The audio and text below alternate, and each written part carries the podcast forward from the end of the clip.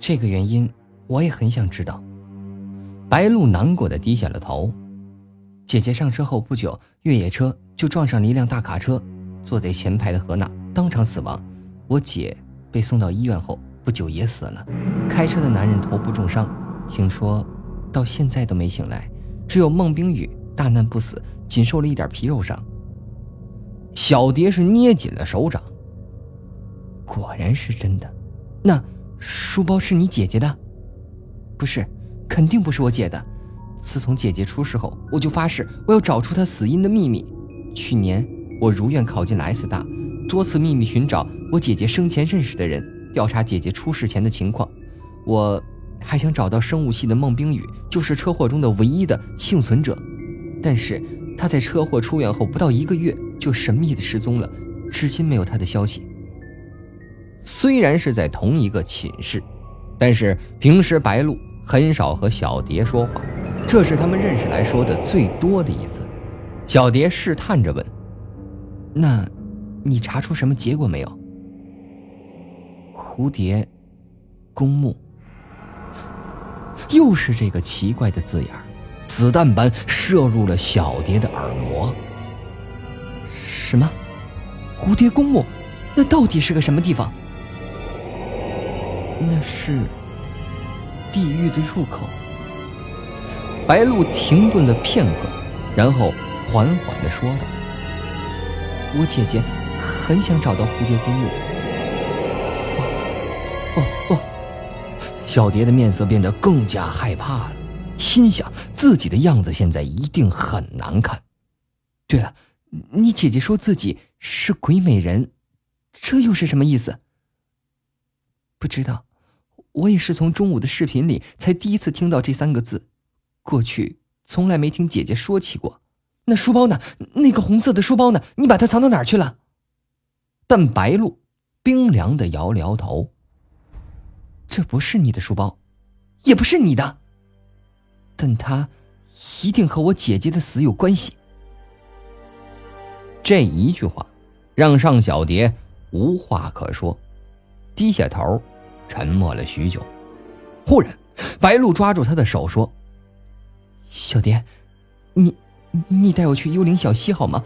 我从来没去过那里，我想看看你发现书包的地方。”“不，不行，我不敢再去了。没关系的，我们两个人一起去，又是大白天的，不会有什么事情。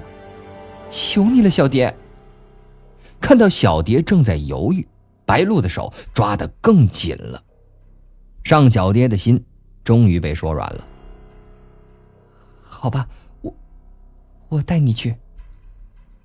穿过姹紫嫣红的花圃，尚小蝶带着白露走进学校最寂静的角落，一路小心翼翼的走来。白露仔细的张望着四周，生怕漏掉每一个细节。当眼前出现鲜艳的夹竹桃花时，小蝶咬着嘴唇说道：“幽灵小溪到了。”再往前走几步，那暗绿色的河水浮现于眼前。白露怔怔地看着那一泓绿水，白雾随黄昏的凉风弥漫着，不禁让人毛骨悚然。小蝶也浑身起了鸡皮疙瘩。这是他两天之内第三次造访幽灵小溪，昨天的记忆还十分的清晰。他很快就找到发现书包的地方，河边的一片荒草地，正好有一块小草坪被压平了，明显与周围的草不太一样。白鹿立刻半跪在草丛中，就就是这里吗？对，就在你脚下。他也顾不得河边的脏了，直接用手在草地上摸了，若有所思地说道：“这里的草不但被压平了，而且比周围的草要短很多。嗯，估计是长期被书包压迫的缘故，所以一直都长不高吧？不，这底下的泥土也与周围不一样，这些草都是最近一年才长的。”小蝶像是想到了什么，你，你是说，这泥土被人动过？没错，也许这底下埋了什么东西。啊！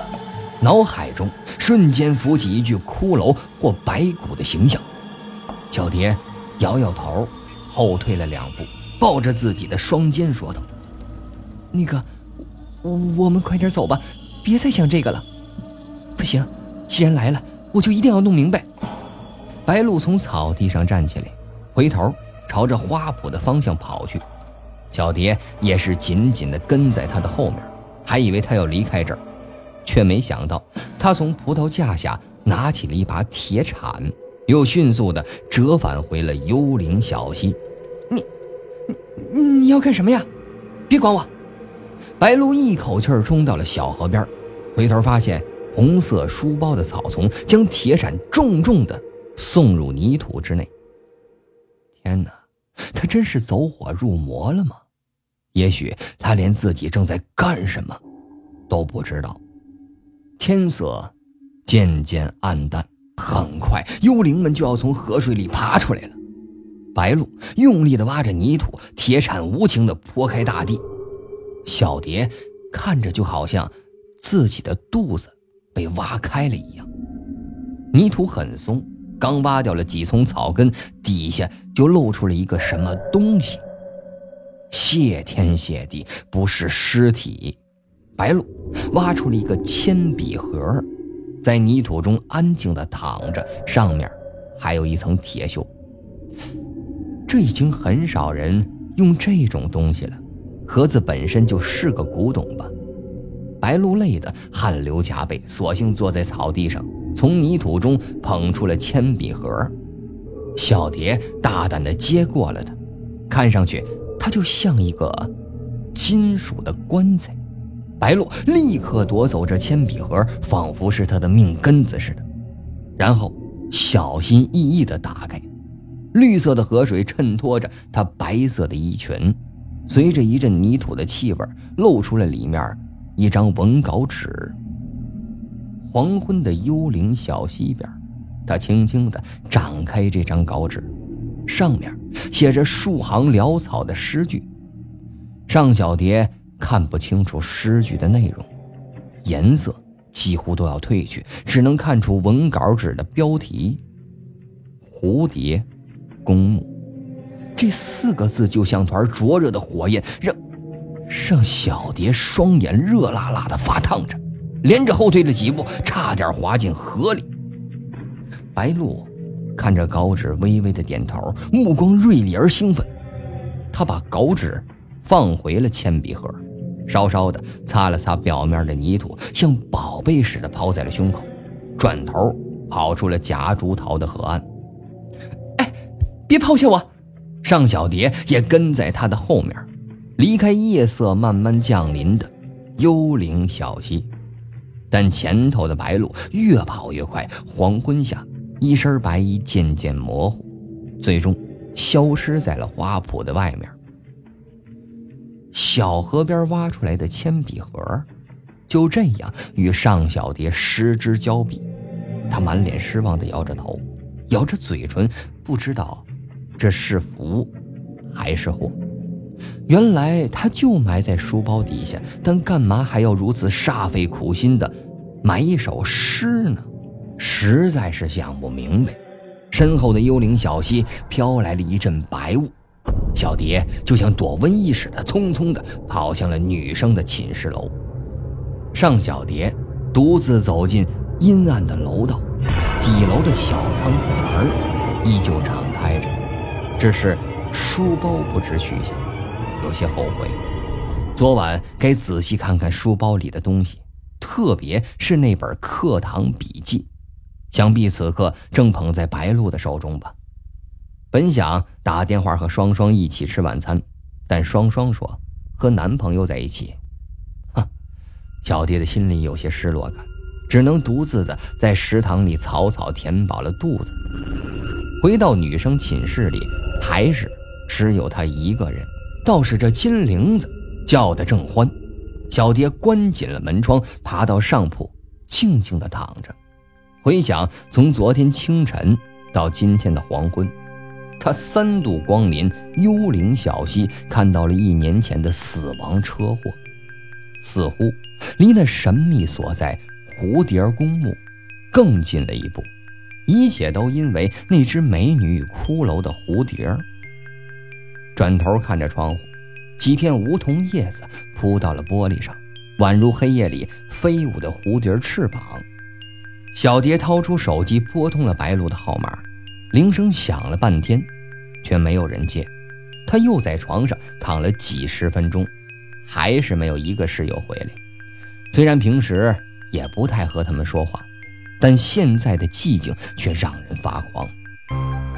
他索性打开电脑上了网，在搜索引擎里键入四个字“蝴蝶公墓”，瞬间就跳出了数十个网页，但大部分都只有蝴蝶和公墓。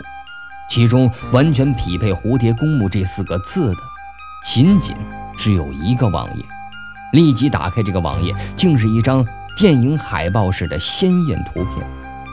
在黑夜寂静的女生寝室里，尚小蝶定睛看着笔记本的电脑，荧光如鬼火般映在她的脸上，瞳孔里隐隐反射出一对翅膀。没错。网站的首页居然是一张蝴蝶的图片，艳美绝伦的翅膀正翩然飞舞，仿佛随时都有可能飞出她的电脑屏幕，就如同昨日清晨一般，再度造访这间女生寝室。尚小蝶又看到了美女与骷髅。昨天见到的那只神秘蝴蝶，此刻重现于电脑屏幕上，怎么能不叫她心惊胆战？那海报般精美的首页图片上，画着一只栩栩如生的蝴蝶，蝴蝶的左边是美女的脸，右边却是森严的骷髅头，正与他亲密接触过的那只蝴蝶一模一样。他吓得立即合上了笔记本电脑。揉了揉眼睛，再看看窗外。黑夜里，并未出现那只蝴蝶。女生寝室中依然只有自己一个人。深深的呼吸了几口气儿，再次打开了电脑。屏幕上又重现了网站的首页，依然是那只美女与骷髅的蝴蝶。颤抖着点下了鼠标，硕大的蝴蝶图片突然间虚化掉了。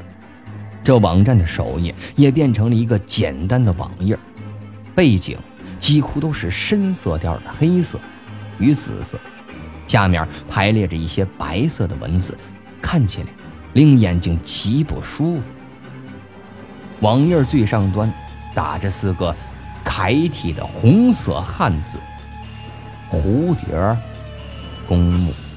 就如同是血一样红的字，特别是在叠字的笔画上，还画着一只蝴蝶的翅膀。尚小蝶屏声静气地读出这四个字，心里想：这，就是网站的名字了吧？蝴蝶公墓的网站吗？目光好不容易从这四个字上移开，移到了下面的网页文字里。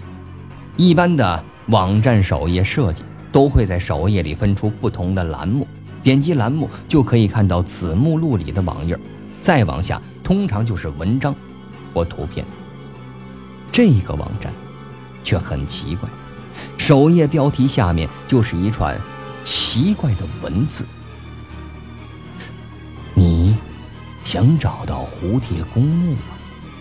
世界上每座城市都有一个。”蝴蝶公墓隐藏在城市边缘的某个角落，顾名思义，就是蝴蝶埋葬之处。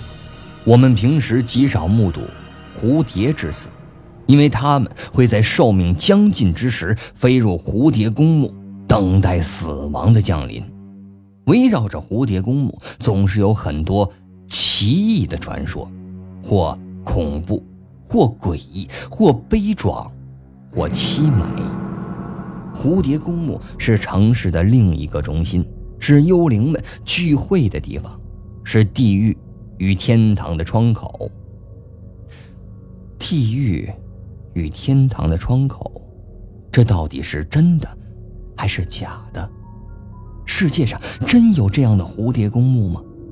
而且就在我们城市的边缘，也许就在自己的身边。